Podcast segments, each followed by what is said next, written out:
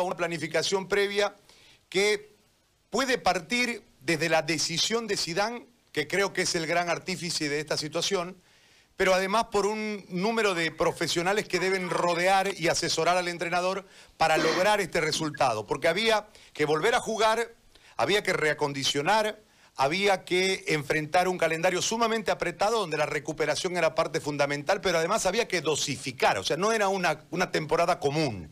Desde esa perspectiva, desde su conocimiento futbolístico, por supuesto, en preparación de equipos y demás, ¿cuáles fueron las claves para lograr lo que se logró, para lograr lo que eh, el Real Madrid ha logrado y cuál la influencia en Sidán y de Sidán para lograr el éxito. A tiempo de saludarlo y agradecerle de nuevo por esta deferencia de conversar con nosotros. Hola, muy buenas tardes, noche a todos. Lo, más importante, ¿no? Gary, a todos los que tengo buenos recuerdos de ahí. Pues mira, yo creo que, lo, habéis comentado entre todos un poco, ¿no? Yo creo que lo más importante es, eh, primero, el entrenador eh, tiene una capacidad impresionante para convencer de lo que hace. Segundo, tiene un cuerpo técnico para planificar lo que deben hacer. Yo creo que en esa, en esa conjunción de esas dos cosas, yo creo que es donde está el éxito del Madrid después de, la pandemia, ¿no?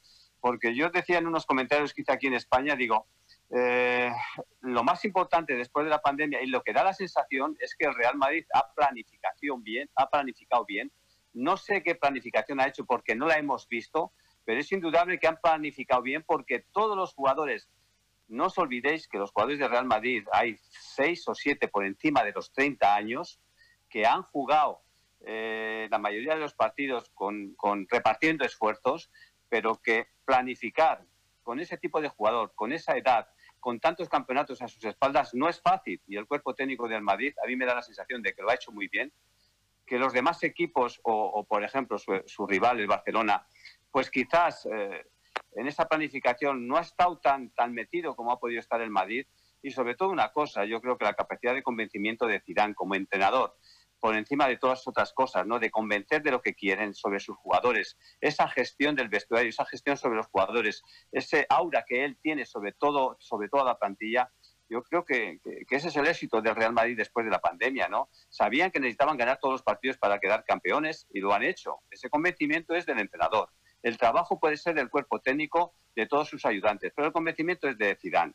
Y, desde ese punto de vista, como, como tú has preguntado, ¿qué incidencia tiene Zidane? Yo para mí tiene una incidencia importantísima. Yo creo que, que es el líder, el líder, pero un líder, un líder que reconocido, no, no, no un líder, porque hay dos clases de líder, aquel que quiere ser líder y no puede serlo, y aquel que, que no es líder, pero lo es por su propia personalidad, por su propio carácter, por sus propios conocimientos. Y yo creo que Zidane, en esa gestión de vestuario, yo creo que es un 10 y yo creo que ahí ha estado el éxito de, lo que ha hecho el Madrid después de la pandemia. Ha unido a que su, cuerpo técnico ha planificado de una manera eh, excepcional, por lo que hemos visto. Yo no sé lo que han hecho, pero de verdad que, que lo han hecho muy bien porque hemos visto a jugadores como Modric, jugadores por encima de los 30 años, como Benzema, jugadores como Cross, por encima de 30 años, que han acabado mejor que, muchísimos jugadores muchísimo más jóvenes que ellos. Y terminó jugando, Miguel, terminó jugando con el mediocampo de mayor edad. Claro, pues ya ves, con Casemiro, Tony Cross y, y Modric.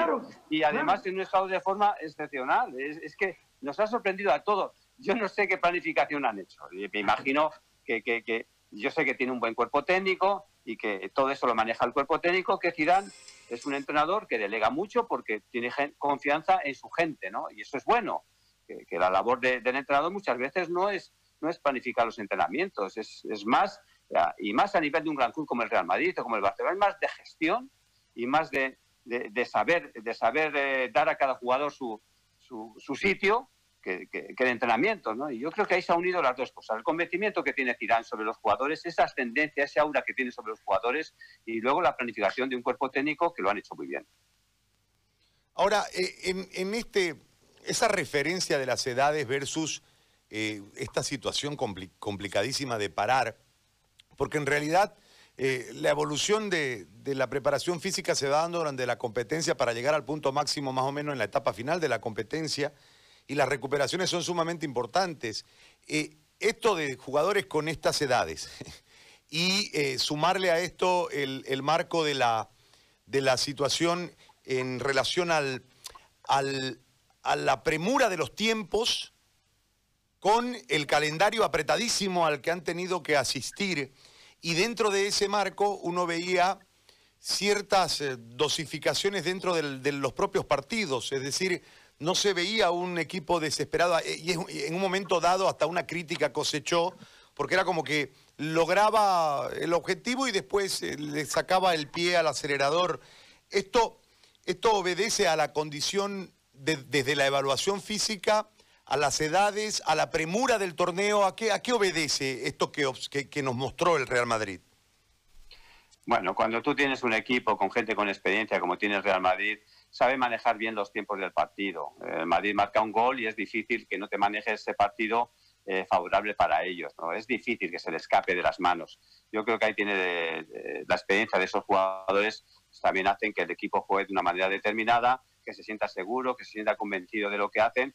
Y en este sentido yo creo eh, que, la planificación la hicieron de, una manera muy buena. Yo, eh, muchas veces tú cuando, cuando viene un parón, a nosotros nos pasó con el Royal Party ahí en Bolivia, tenemos que hacer, en Bolivia teníamos que hacer pues toda la planificación por si acaso se comenzaba el fútbol. ¿Y qué, qué tipo de planificación haces con los jugadores? Ten en cuenta que los jugadores al estar en casa solo tienen planificación individual del entrenamiento, no tienen una, una planificación colectiva tienes que, tienes que trabajar, ¿qué tienes que trabajar? Tienes que trabajar la capacidad aeróbica, que es lo que pueden hacer para mantener esa capacidad aeróbica, que cuando tú empieces los entrenamientos puedas hacer entrenamientos más intensos y tienes que, eh, que entrenar la, la, fuerza funcional para no perder la musculatura de, de tu cuerpo, de, tu, de, tus funciones musculares, ¿no? Esos dos conceptos los tienes que entrenar bien. Y yo creo que el Madrid lo ha hecho muy bien, muy bien. Yo creo que, como te he dicho antes, yo creo que la base de, de lo que ha hecho el Real Madrid con esos jugadores, con esa experiencia, eh, es un trabajo excepcional de su cuerpo técnico. Y luego, claro, el trabajo excepcional de Zidane como, como, convencedor, por decirlo de alguna manera, ¿no? Que, yo creo que eh, el Madrid, en ese sentido, muchas veces eh, ha tenido entrenadores que han querido postularse con una metodología determinada, con siendo ellos los importantes y han fracasado. El Madrid generalmente triunfa el entrenador que convence, el entrenador que es normal, el entrenador que sabe interpretar la función de cada jugador, el entrenador que sabe convencer, ese es el que triunfa. Y Zidane, eh, para mí, es un, entrenador dentro de ese perfil. Ahora, es imposible desprender el título del Barça. ¿Qué le pasó al Barça que tenía la ventaja cuando retornaron al juego? Pues eh, mira, eh, yo dentro de un análisis particular, no he visto desde fuera. Yo creo que el cambio de entrenador no fue bueno. Yo creo que el Barça llevaba ya dos o tres años con Valverde, tenía una manera de pensar, una manera de actuar, más o menos eh, con un, que los jugadores más o menos estaban convencidos de su manera de actuar. Y llega otro entrenador con, con, un poco con poco espacio de tiempo para cambiar toda una filosofía o volver a una filosofía un poco distinta a la de Valverde, ¿no? Y, y en ese sentido, pues hay jugadores que estaban convencidos de que ese cambio podía ser bueno y otros que no. Y en esa en ese dilema yo creo que ha perdido el entrenador. Yo creo que, que no ha sabido dar continuidad a una filosofía que ha tenido siempre el Barça, aunque Quique Setién siempre, siempre ha sido un entrenador que le ha gustado la filosofía a Johan Cruyff, pero la filosofía de Valverde no era la filosofía de Johan Cruyff. Y el Barcelona llevaba dos o tres años ganando títulos con la filosofía Valverde. Llegas en, dos o tres meses o cuatro meses con un parón de dos o tres meses por medio y, eso le ha hecho daño a Quique Setién, ¿no? porque no ha podido o no ha sabido implantar sus ideas. Y los jugadores, sobre todo, cuando un entrenador tiene que implantar una idea, tiene que convencer.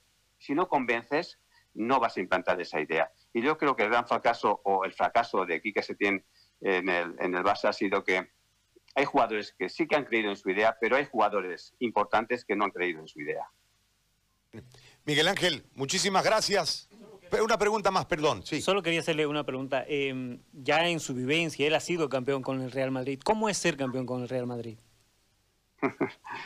pues eh, es lo máximo, ¿no? Yo creo que es...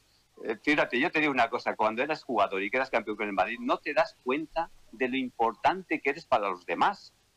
¿Sabes? De la importancia que tiene ese título. No te das cuenta, eres un chaval joven, que vives la vida, que juegas al fútbol, que haces lo que quieres, que ganas dinero, que estás en un, en un, eh, en un entorno eh, favorable siempre, de, alabanzas, de fama, y no te das cuenta de lo que realmente significa ganar un título con el Madrid. ¿Sabes cuándo te das cuenta? Cuando dejas el equipo cuando dejas el Madrid y ves a los demás ganar ese título y dices, joder, qué grande éramos, ¿sabes? Ahí te das cuenta. Pero cuando estás dentro del campo no te das cuenta ni de lo que bien que juegas, ni de lo mal que juegas, ni de nada. Eres un niño, eres un adulto o un, o un jugador más o menos maduro, pero que se divierte jugando al fútbol, que quiere ganar todos los campeonatos, pero que no le das tanta importancia como la que realmente tiene. Muy bien. Miguel Ángel, muchísimas gracias por los conceptos y por el tiempo. Un abrazo. Nada, a vosotros, muchas gracias. Un abrazo muy fuerte para todos. Chao. Y una cosa, Sí, que os, cuide- que os cuidéis, que aquí en España llegan noticias eh, sobre el coronavirus que no me gustan nada y que os cuidéis, ¿vale? Sí. Un abrazo. muy Lo estamos grande. haciendo igualmente. Un abrazo, un abrazo. Bueno, Miguel Ángel, Portugal. eh, Es una pregunta clave esa, ¿no? ¿Cómo es ser campeón con el Real Madrid? Campeón en la Liga del 79-80 y de la Copa del Rey 79-80 y 81-82. Ahora, muchos dicen eso, ¿no?